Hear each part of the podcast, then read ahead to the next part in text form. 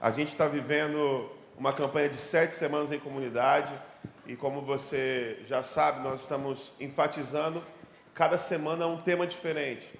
O tema da última semana foi, quem lembra aqui, foi evangelismo da última semana. E o da semana que virá agora é o tema honra. E esse vídeo ah, são de algumas células que honraram os porteiros dos prédios onde as células acontecem. Porque honrar tem a ver com dignificar, com reconhecer. E muitas vezes nós passamos pelas pessoas e nós tratamos as pessoas como se elas fossem máquinas, objetos. A gente tem essa relação com muita gente. Eu mesmo, às vezes, eu me pego entrando no Uber ou num táxi e quando eu percebo, se fosse um robô dirigindo aquele Uber ou uma pessoa, para mim não faria a menor diferença, porque eu não reconhecia aquela pessoa como ser humano, mas apenas alguém que estava só realizando uma tarefa para mim. E muitas vezes nós tratamos assim as pessoas do nosso dia a dia, da nossa convivência. E por isso nós estamos estimulando as células da nossa igreja, todas as pessoas da nossa igreja, a honrarem as pessoas que estão te servindo, a reconhecerem, a dignificarem as pessoas que estão nos servindo e não tratar as pessoas como se elas fossem máquinas, apenas desempenhando ali uma tarefa. Então que você entre nessa campanha também. É uma campanha diferente, não é uma campanha para você ser abençoado, é uma campanha para você abençoar. Geralmente nessas campanhas para abençoar, a gente não tem tanta adesão como as campanhas para ser abençoado.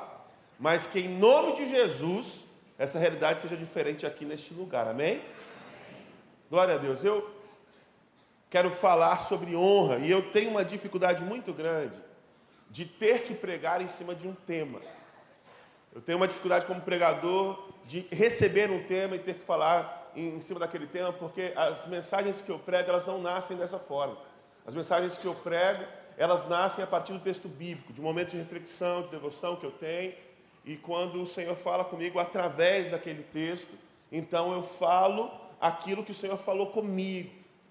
E aí eu fiquei pedindo ao Senhor que tivesse um texto que também falasse sobre honra. E pela graça do Senhor, Ele me deu esse texto que está em Lucas 7. O, nós vamos ler dos versículos 18 até o versículo 28. Lucas 7, 18 e 28. Enquanto você acha aí, como eu falei, honrar, honrar é dignificar, é reconhecer. E nós precisamos entender que honrar está estritamente, está intimamente, na verdade, relacionado às nossas expectativas em relação às pessoas. Se as pessoas cumprem as nossas expectativas, então nós honramos essas pessoas, nós dignificamos essas pessoas, nós reconhecemos essas pessoas. No entanto, quando aquelas pessoas não cumprem as nossas expectativas, nós não achamos que elas são dignas, dignas de honra não achamos que elas são dignas de reconhecimento. Repare, então, que situações muito opostas acontecem. Se você se lembrar bem, em 1998, o Brasil foi para a Copa do Mundo na França e tomou uma sapoada da França na final de 3 a 0. Quem lembra disso aqui, diga misericórdia. Eu lembro com muita dor até hoje. Eu tinha uns dois anos de idade em 98. E eu lembro com muita tristeza o que aconteceu. A gente apanhou feio. E a seleção, vice-campeã do mundo, a segunda melhor seleção do mundo, só faltou ser recepcionado do Brasil a pauladas e, e pedras. Porque é assim que nós recebemos os vice-campeões do mundo. Agora, se você lembrar bem também, no ano passado, em 2018, a Croácia foi vice-campeã mundial e foi recebida no seu país os jogadores como verdadeiros heróis. Heróis. Vejam que o mesmo resultado produz duas ações completamente diferentes. Em um contexto, críticas, vaias, no outro contexto, aplausos e glórias. Por quê? porque não é o desempenho, Porque não é o desempenho que é o primordial para que nós honremos ou não as pessoas, é a expectativa que nós criamos, criamos em relação às pessoas que definem o resultado final. Se nós temos expectativas irreais em relação a pessoas, a alguém, provavelmente nós nunca acharemos que aquelas pessoas são dignas de honra. Agora, se nós temos expectativas que são coerentes, expectativas que vêm do coração do Senhor, aí sim nós podemos honrar e dignificar aquelas pessoas que estão ao nosso redor. Agora preste atenção. É uma coisa muito delicada isso, porque a questão da frustração e a questão da alegria eh, estão intimamente relacionadas com a expectativa. E nós, às vezes, entramos por dois extremos. O budismo, que é uma religião que você já deve ter ouvido falar, que você talvez conheça bem. O budismo diz que a raiz de todo sofrimento é o desejo. Então, se você mata o desejo, se você quebra a expectativa, se você tira de você toda expectativa possível, todo desejo possível, não vai existir sofrimento e não vai existir frustração. No entanto, essa vida é uma vida do marasmo. Porque se você não cria expectativas, se você não tem desejo, você também não tem aquela grande alegria. E, gente, como é bom quando nossas expectativas são supridas, é ou não é verdade? Como é maravilhoso quando nós esperamos por algo e aquilo vem. Então não é esse extremo que nós queremos viver. E não é o extremo também de esperarmos de forma irreal, de criarmos expectativas que são falsas, que são inalcançáveis e dessa forma vivemos completamente frustrados o tempo inteiro. Mas o que eu espero nesta manhã é que a luz da palavra do Senhor, o Senhor, coloque no seu coração as expectativas dele, a fim de que as expectativas dele sejam as suas expectativas, para que você viva uma vida grata e feliz na presença do Senhor. Amém? Amém? Lucas 7, de 18 a 28, a palavra de Deus diz assim. Você pode acompanhar aí na tela. Os discípulos de João contaram-lhe todas essas coisas. Chamando dois deles, enviou-os ao Senhor para perguntarem: És tu aquele que haveria de vir ou devemos esperar algum outro? Dirigindo-se a Jesus, aqueles homens disseram: João Batista nos enviou para te perguntarmos: És tu aquele que haveria de vir ou devemos esperar algum outro? Naquele momento, Jesus curou muitos dos que tinham males, doenças graves, espíritos malignos concedeu visão a muitos que eram cegos. Então ele respondeu aos mensageiros: Voltem e anunciem a João o que vocês viram e ouviram. Os cegos veem, os aleijados andam, os leprosos são purificados, os surdos ouvem, os mortos são ressuscitados e as boas novas são pregadas aos pobres. E feliz é aquele que não se escandaliza por minha causa. Depois que os mensageiros de João foram embora, Jesus começou a falar à multidão a respeito de João. O que vocês viram, foram ver no deserto? Um caniço agitado pelo vento? Ou o que foram ver? Um homem vestido de roupas finas? Ora, os que vestem roupas esplêndidas e se entregam ao luxo e são nos palácios. Afinal, o que foram ver? Um profeta? Sim, eu lhes digo, e mais que profeta este é aquele a respeito de quem está escrito: Enviarei o meu mensageiro à tua frente, ele preparará o teu caminho diante de ti. Eu lhes digo que entre os que nasceram de mulher não há ninguém maior do que João. Todavia, o menor no reino de Deus é maior do que ele. Vamos orar mais uma vez, Senhor. Eu creio de todo o meu coração que a tua palavra é poderosa porque eu creio que é o Senhor falando conosco. É o teu coração encontrando o nosso coração. E eu te peço que nesta manhã, por graça e misericórdia, o Senhor use esse mensageiro que sou eu. Que o Senhor tenha misericórdia de mim. E que o Senhor me possibilite a transmitir aos meus irmãos aquilo que o Senhor falou primeiramente ao meu coração. Essa é a oração que nós fazemos, fazemos no nome de Jesus, o povo de Deus diz. Amém. Quem é esse João? João é o homem que ele estava acostumado a expectativas muito altas a respeito dele. Se você lembrar bem, João, ele é fruto de um milagre, é um nascimento miraculoso. Zacarias e Isabel eram um casal já de idosos, e a palavra de Deus diz que Zacarias, lá em Lucas, Lucas 1, Zacarias, ele servia no templo. Zacarias era um servo de Deus, era um sacerdote, alguém que estava acostumado com as coisas de Deus. E, e a palavra de Deus diz que quando Zacarias foi servir, um anjo apareceu para ele. E Zacarias tem uma reação muito interessante, que Zacarias fica perturbado com a visão daquele anjo. Ele fica assustado com aquela manifestação de Deus. E aí o anjo chega para Zacarias e fala assim: Zacarias, as orações da tua esposa Isabel, elas foram ouvidas pelo Senhor. E é o seguinte: a Isabel vai engravidar, Deus vai dar o bebê que vocês estão pedindo há muitos anos. Porque Isabel e Zacarias eram, é, eles eram um casal que eles não podiam ter filhos. A gente não sabe se o problema era com Zacarias ou com Isabel. Mas o fato é, eles não podiam ter filhos. E depois de muito tempo, muito tempo de oração, de busca do Senhor, o Senhor ouve e atende positivamente a oração de Isabel, e o anjo dá esse recado para Zacarias. Você sabe o que Zacarias faz? Um homem de Deus, sacerdote, acostumado com as coisas de Deus. Ele fala assim: Mas isso não é possível. Não tem como.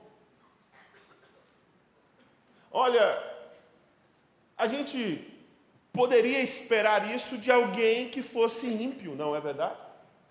de alguém que não fosse familiar com o poder de Deus, de alguém que não conhecesse esse Deus poderoso.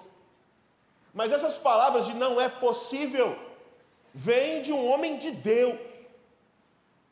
Porque preste bem atenção, meus irmãos, muitas vezes a familiaridade rouba de nós o espanto. Muitas vezes nós estamos tão acostumados com as coisas de Deus, que quando Deus se manifesta, nós duvidamos. Porque nós criamos em nossa cabeça algumas categorias, criamos em nossa mente alguns padrões. E Deus ele não se prende a padrões. Às vezes nós entendemos que Deus só se manifesta de forma A ou B. E quando ele aparece de uma forma diferente, nós duvidamos, nós não cremos. Muitas vezes nós nos prendemos tanto aos ritos, às tarefas, nós nos prendemos tanto a questão da religiosidade que a gente tanto fala, que nós nos esquecemos que servimos a um Deus vivo, que se manifesta de fato e de verdade, que ouve orações e atende orações.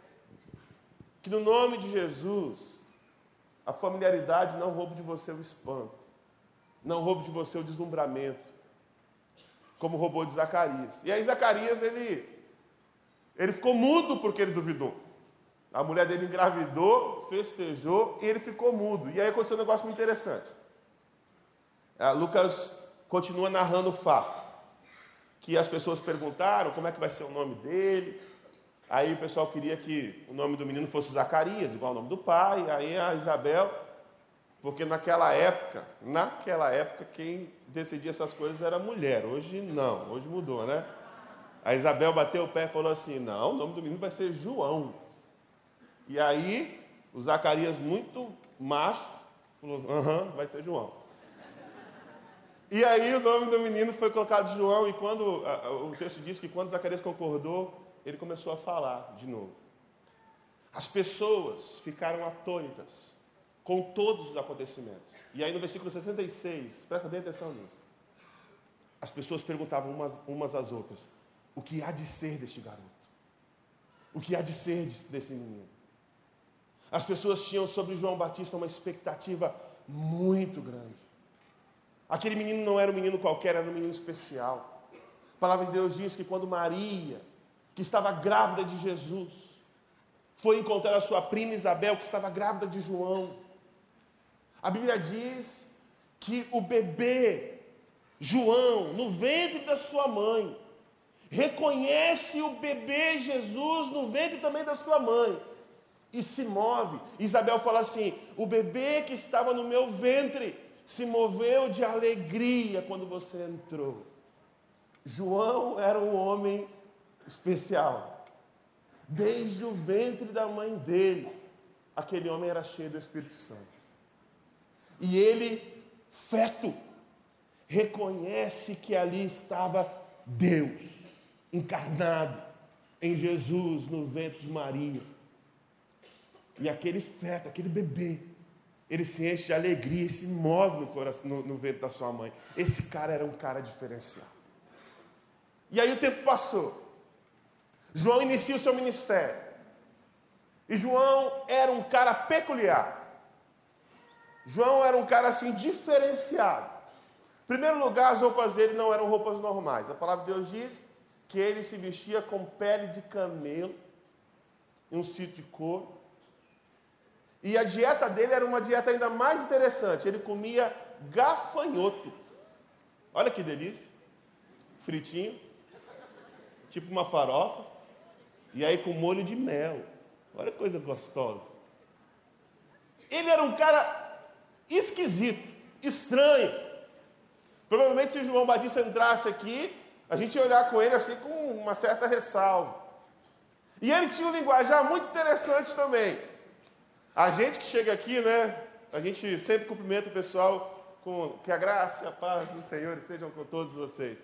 João inaugura a pregação dele falando assim: raça de víboras. É como se eu chegasse aqui para vocês e falasse assim: cambada de jararaca. Vocês acham que vocês podem fugir da ira de Deus? Esse era João, cara. João era um cara diferente. Ele era diferente.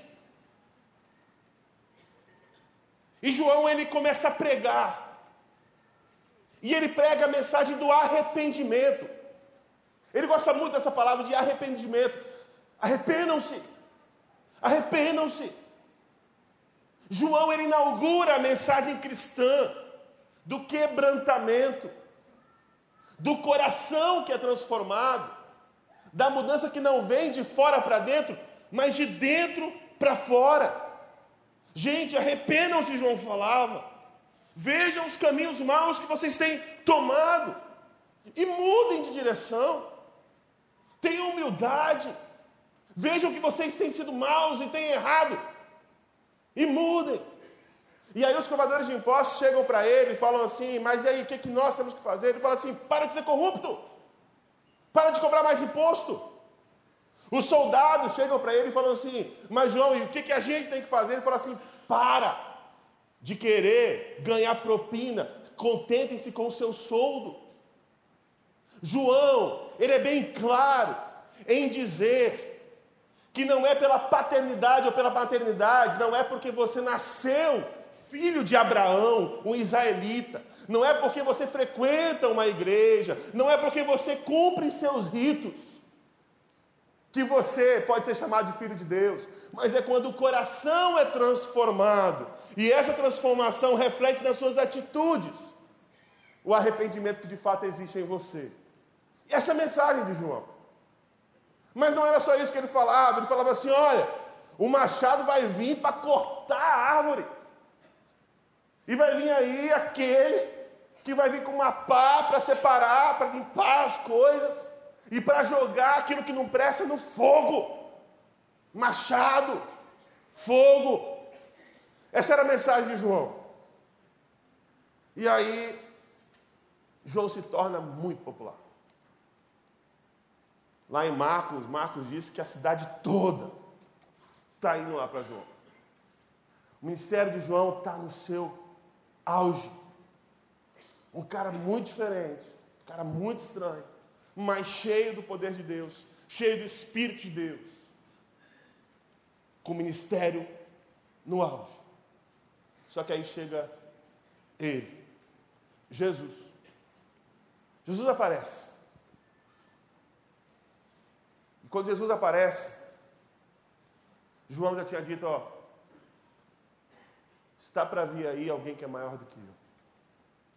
Porque algumas pessoas, por causa daquilo que João fazia, começaram a achar que João era o Messias. Que João era aquele prometido, esperado, o libertador. E aí perguntam para ele: Você é o Messias? E João fala assim: Não, eu não sou o Messias. João sabia quem ele era, ele não queria ser mais do que quem ele era. Sabe qual é o nosso problema? Nós muitas vezes queremos ser mais do que nós realmente somos. O, o, o pastor Pinudo me contou uma história aqui muito legal. Agora, eu falei, o Pinudo, eu vou contar essa história. Eu vou, é, não vou revelar as identidades. Mas ele contou quando ele, o, o pastor Pinudo já foi pastor lá na igreja Batista Betânia. E o pastor Neil Barreto é o pastor presidente da igreja. E aí o Pinudo conta que estava numa mesa com o Neil. E aí chegou um amigo dele, do Pinudo. E aí o amigo do Pinudo chegou. E aí, Pinudo, beleza, como é que você está? Está lá em Betânia ainda? Aí o Pinudo, Tô, tô inventando assim. Aí o amigo do Pinudo falou assim: Cara, eu sou amigão do Neil.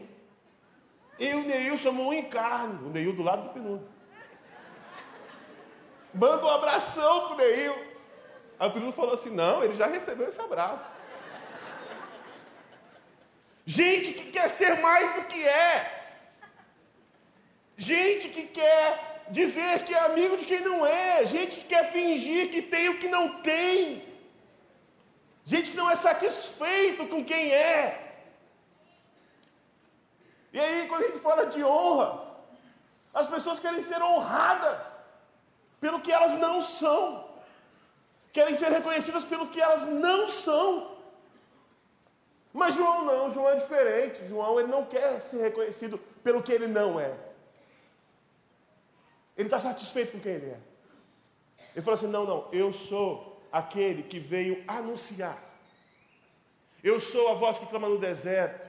Eu sou aquele que vai preparar o caminho. Mas vai vir aí alguém que é muito maior do que eu. Vai vir alguém aí que eu não sou digno de desatar as sandálias. Sabe quem é que desatava as sandálias? Era o escravo que desatava as sandálias do seu senhor. João nos coloca nem na condição de escravo diante de Jesus. Ele acha que nem escravo é. Fala assim: o que vem aí, eu não sou digno de tirar as sandálias do pé dele. E aí, quem vem? Jesus. E João fala um negócio que é maravilhoso. Ele fala assim: quando ele vê Jesus vindo, ele fala assim: Eis o Cordeiro de Deus que tira o pecado do mundo. Eis o Cordeiro de Deus que tira o pecado do mundo. Agora presta bem atenção. João aqui ele honra a Jesus. Esse é o primeiro movimento. Honra a Deus. Honrar a Deus. Agora preste atenção. Jesus não tinha feito milagre ainda. Jesus não tinha manifesto o seu poder ainda. Jesus não tinha feito, pelo menos que tenha registro no texto bíblico, coisa alguma ainda. E sabe o que João faz? João reconhece Jesus não pelo que Jesus fazia, mas por quem Jesus era. Eis o Cordeiro de Deus que tira o pecado do mundo. Eis o Cordeiro de Deus que tira o pecado do mundo. A honra que João dá a Deus, que dá a Jesus, não é uma honra baseada em desempenho, não é uma honra baseada em ações poderosas e miraculosas de Jesus. A honra que João dá a Jesus é baseada em quem Jesus é, na sua essência, o Cordeiro de Deus que tira o pecado do mundo. Meus irmãos, como nós, muitas vezes, só damos honra a Deus pelo que Ele faz. Como muitas vezes a nossa adoração está exclusivamente atrelada à manifestação de Deus. Se Deus fizer, eu adoro a Deus. Mas se Ele não fizer, eu amaldiçoo. Muitas vezes nós encontramos pessoas que dizem que abandonaram o Evangelho, que não vão mais à igreja. E as razões são as mais diversas. É porque a minha mãe ficou doente, eu orei para que o Senhor a curasse e o Senhor não curou. É porque eu fiquei desempregado e eu orei para que o emprego viesse e o emprego não veio. É porque o meu filho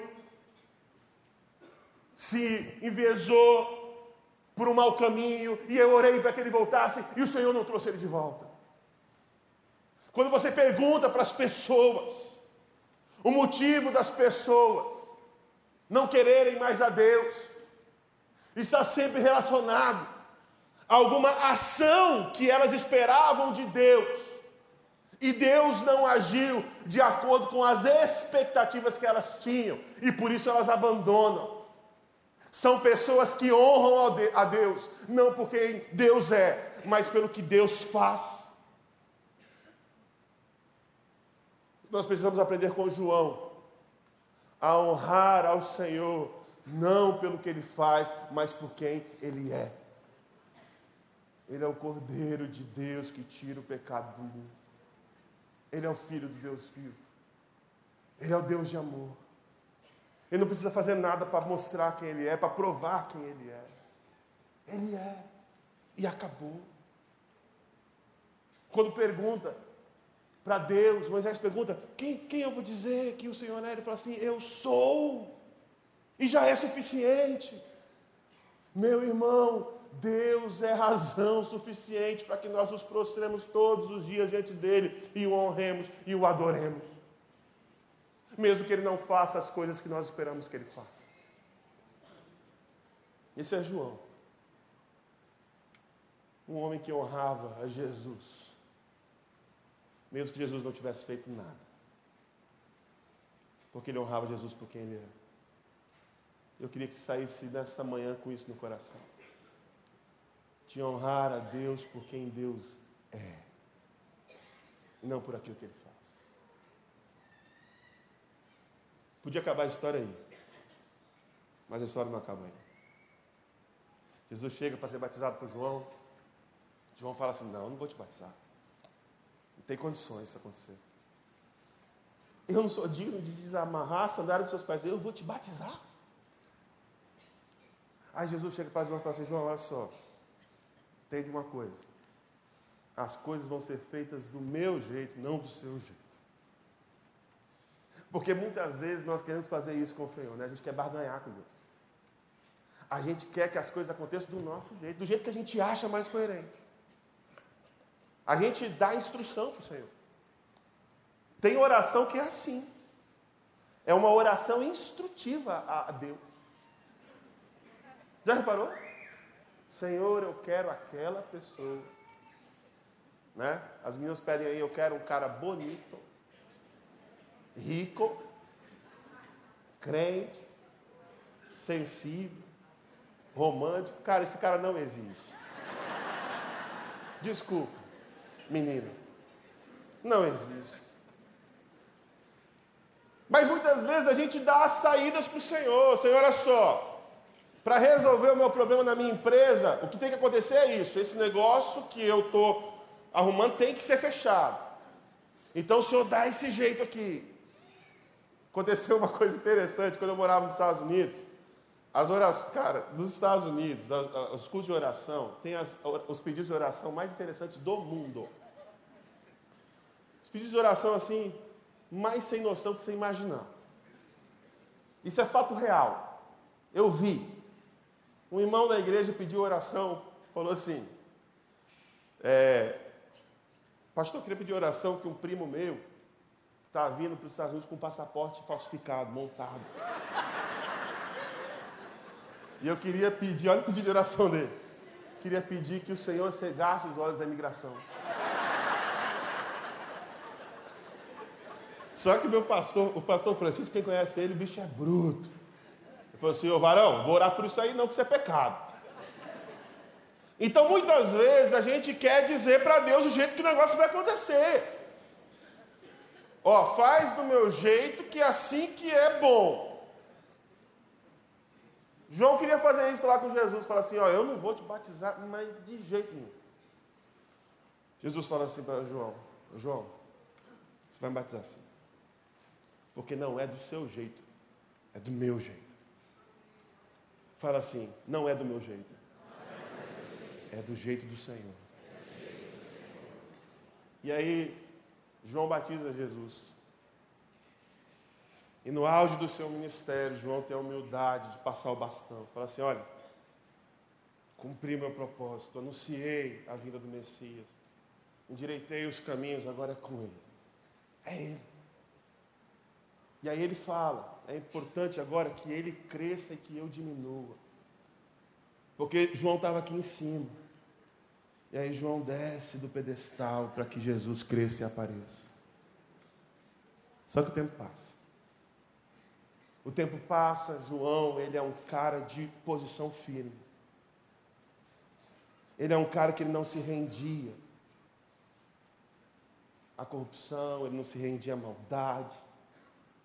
E aí ele denuncia o rei Herodes. Fala assim, ó Herodes, está fazendo errado. Você tomou a mulher que era do seu irmão, está errado isso. Isso é pecado. E aí ele foi preso. E o tempo passou, o ministério de Jesus começou a crescer, e agora Jesus está no seu auge. Muita gente seguindo ele, muitos enfermos sendo curados. E João está preso. João está preso. Só que João tem expectativas no coração dele. Você lembra que ele falou? Vai vir alguém aí que é maior do que eu, que é mais poderoso do que eu. O machado vai cortar a árvore. Ele vai separar os bons dos maus e vai consumir os maus. João ele tinha expectativa.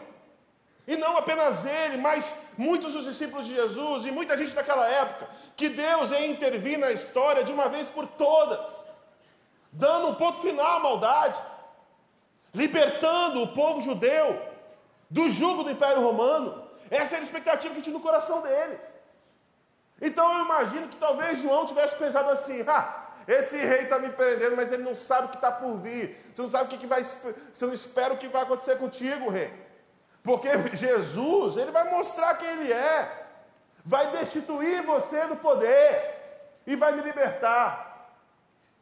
Talvez esse fosse o sentimento do coração de João, essa fosse a expectativa do coração de João. Porque o texto diz aqui, o texto que nós lemos,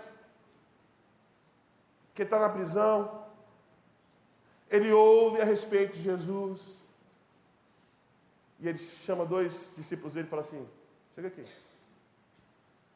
Pergunta lá para Jesus se é ele mesmo ou a gente tem que esperar uma outra pessoa. Você sabe o que está embutido na pergunta de, de João? Vem cá. Cadê o machado? Cadê o fogo? Eu estou preso. Por que, que eu estou preso? Por que, que os maus não foram consumidos ainda? Por que, que as coisas não estão acontecendo? É você mesmo? Porque eu disse para todo mundo que era você. Mas o que eu tenho ouvido é, é cura, cura, cura e cura. E se está com os pobres, e mais cura. E os pobres e cura. Cadê o machado? Cadê o fogo? É você mesmo? Ou a gente tem que esperar outro? Gente, esse homem especial, ele é homem limitado, que criou também no coração expectativas próprias, que não foram supridas. Esse homem é igual eu e você, porque nós somos assim. Nós criamos expectativas, e criamos expectativas, e criamos expectativas. E quando não acontece aquilo que nós esperamos, o que vem é a dúvida. João tem um momento de fraqueza aqui. Eu queria que você entendesse com muito carinho o que eu estou falando. Uma vez eu preguei numa igreja e na saída o irmão colocou o dedo no meu peito e falou assim: Não, fale assim do homem de Deus. Eu falei assim: Você não coloque o dedo no homem de Deus também. Pensei, não falei. Um amigo meu falou que teria quebrado o dedo dele. Eu falei: Não, não é assim. A Bíblia é maravilhosa porque a Bíblia não esconde e não faz questão de esconder a fragilidade dos seus heróis. Ah, e é por isso que fala tão profundamente comigo, que sou frágil. Ah, esse homem especial demais. Está na prisão, as coisas não aconteceram do jeito que ele achou que ia acontecer, e ele tem dúvida. E muitas vezes eu e você temos essas dúvidas também. Às vezes nós esperamos muito tempo por alguma coisa. Às vezes você está vivendo um período de espera muito grande. Você teve expectativas e as suas expectativas não estão sendo supridas. Talvez você está desempregado, está desempregado há muito tempo. Talvez você esteja estudando para passar no concurso e você não passou nos concursos há muito tempo. Talvez você esteja esperando uma namorada, um namorado, um marido, uma esposa há muito tempo, e isso ainda não aconteceu. Talvez você esteja esperando uma promoção no seu trabalho, e isso não aconteceu. Talvez você esteja esperando ainda que seu filho volte para casa, que seu filho seja mudado, e isso não aconteceu. E nós vamos criando expectativas, expectativas, e as expectativas não acontecem, e aí surge no coração a dúvida. É isso mesmo. Ô oh, meu irmão, o sentimento que você tem e que eu muitas vezes tenho é o mesmo sentimento que teve aqui no coração de João. É você, Jesus? Ou vem um outro aí, porque não está dando. Eu estou preso, cara. Os maus continuam reinando. Aí a palavra de Deus é maravilhosa. Jesus fala assim, para os discípulos de João. Os discípulos de João assim: olha só, cego sendo curado. Olha só, gente sendo liberta. Veja bem, leproso sendo curado e sendo trazido de volta para o seio familiar.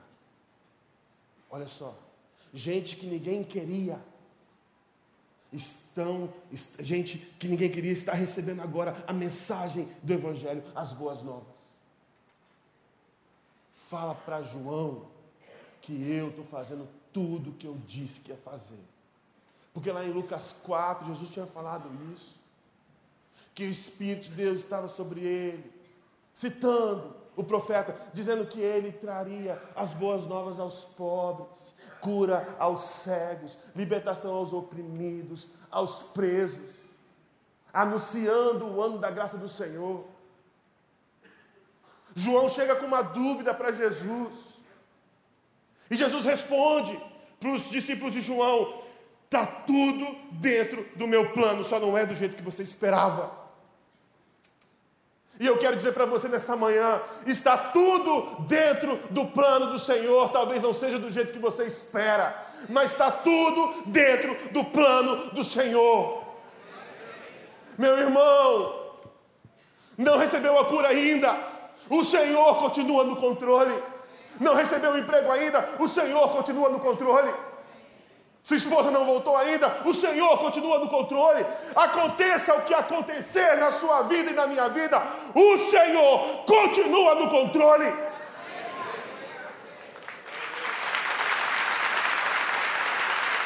É do jeito dele, não do meu jeito. É do jeito dele, não do seu jeito. Jesus responde para João, para os discípulos de João. Diga para João que está tudo correndo dentro do meu plano. Dentro do meu plano. Uma coisa linda acontece. Os discípulos de João saem. E, e o que Jesus vai dizer agora? Ele não diz para os discípulos de João. Ele diz para a multidão para todos. E isso tem um significado muito profundo.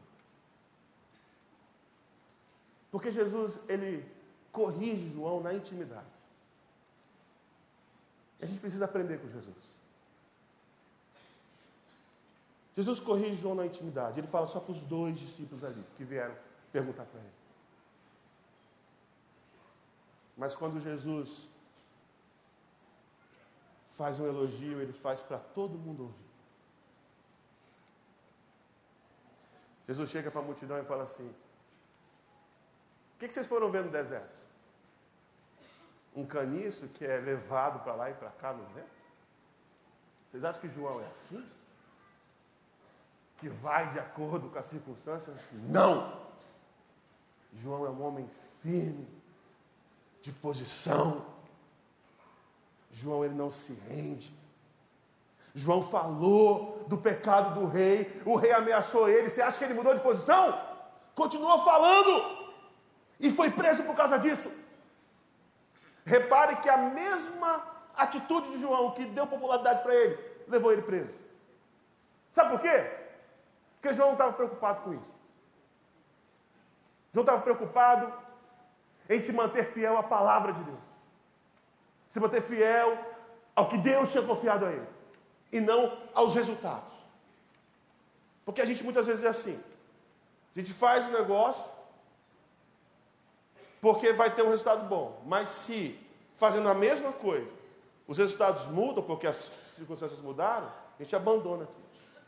Então, se enquanto eu estiver vindo à igreja, dando dízimo e sendo uma pessoa boa, as coisas estiverem acontecendo bem comigo, eu continuo fazendo isso, porque está dando certo. Time que está ganhando não se mexe, não é verdade? Mas se muda o jogo, e ao invés agora da popularidade vem a prisão, o que, é que eu faço? Eu mudo quem eu sou. Porque as minhas ações estão condicionadas aos resultados. João não era assim, não. E aí Jesus fala: vocês foram ver aí alguém que é em cima do muro? João era um homem firme,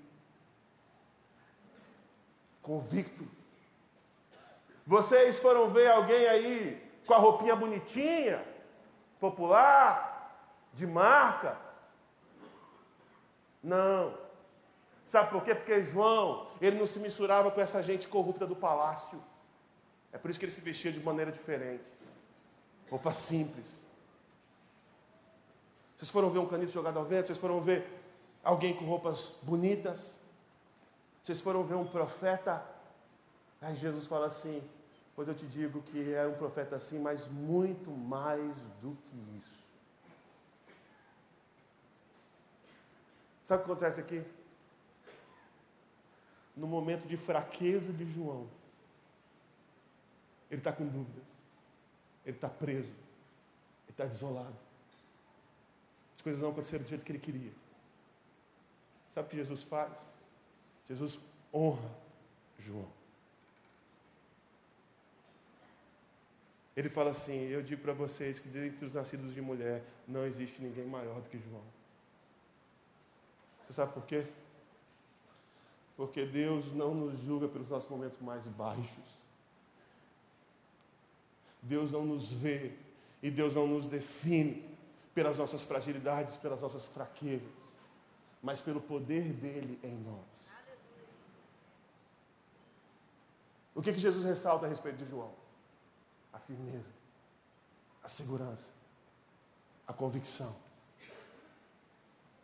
e não a dúvida.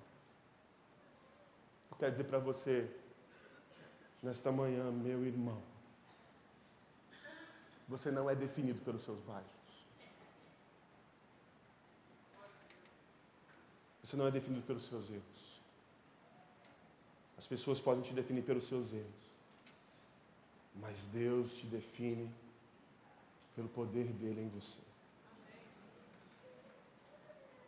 E é isso que Jesus quer que as pessoas vejam em João.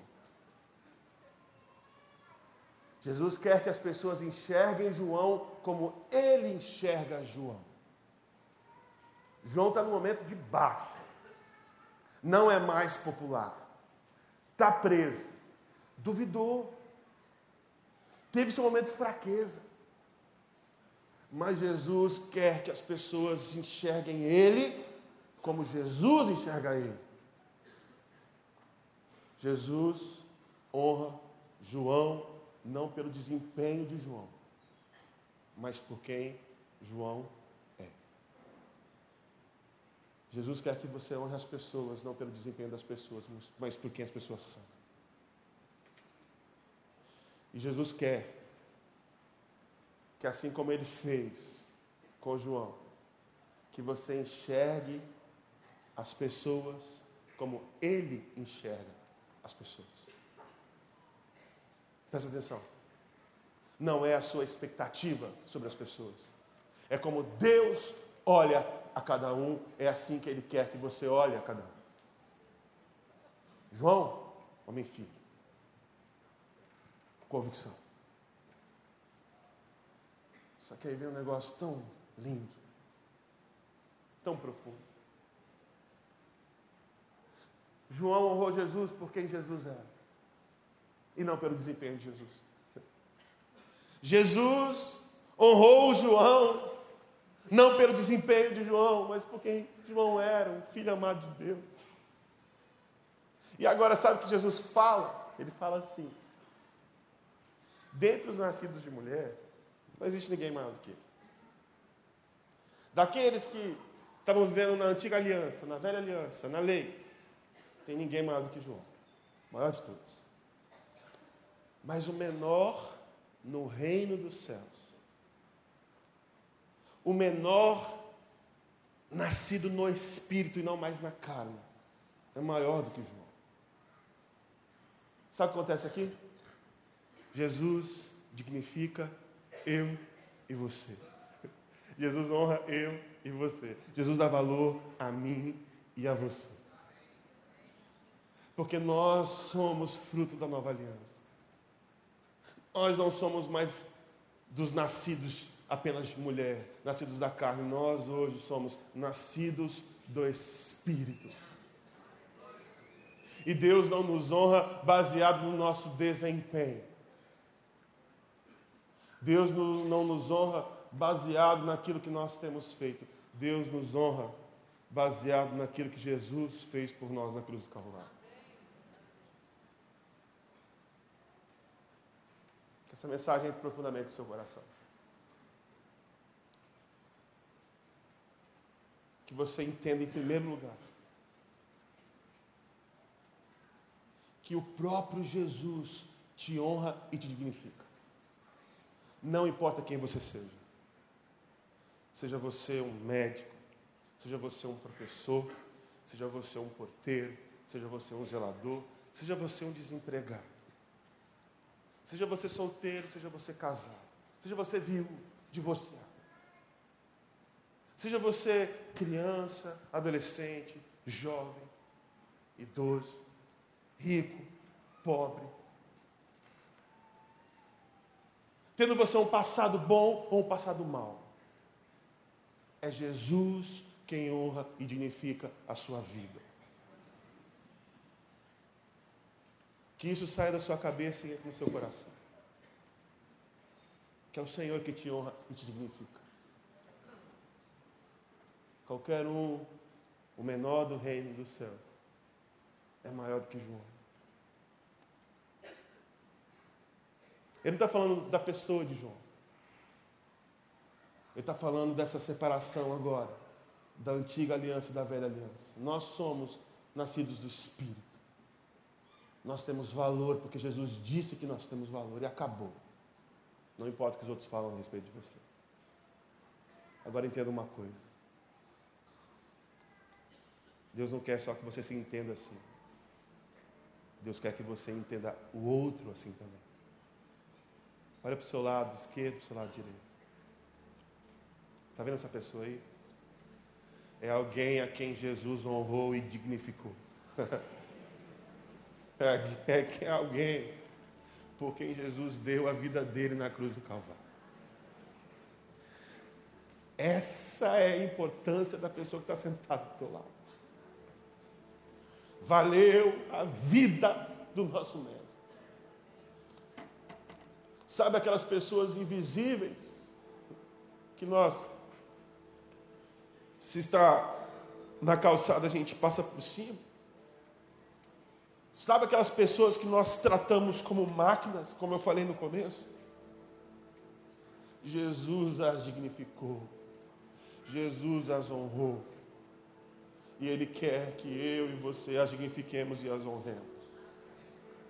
Não baseado no desempenho delas, mas baseado em quem elas são, filhos e filhas preciosas e amadas de Deus. Que nunca mais, meu irmão, em nome de Jesus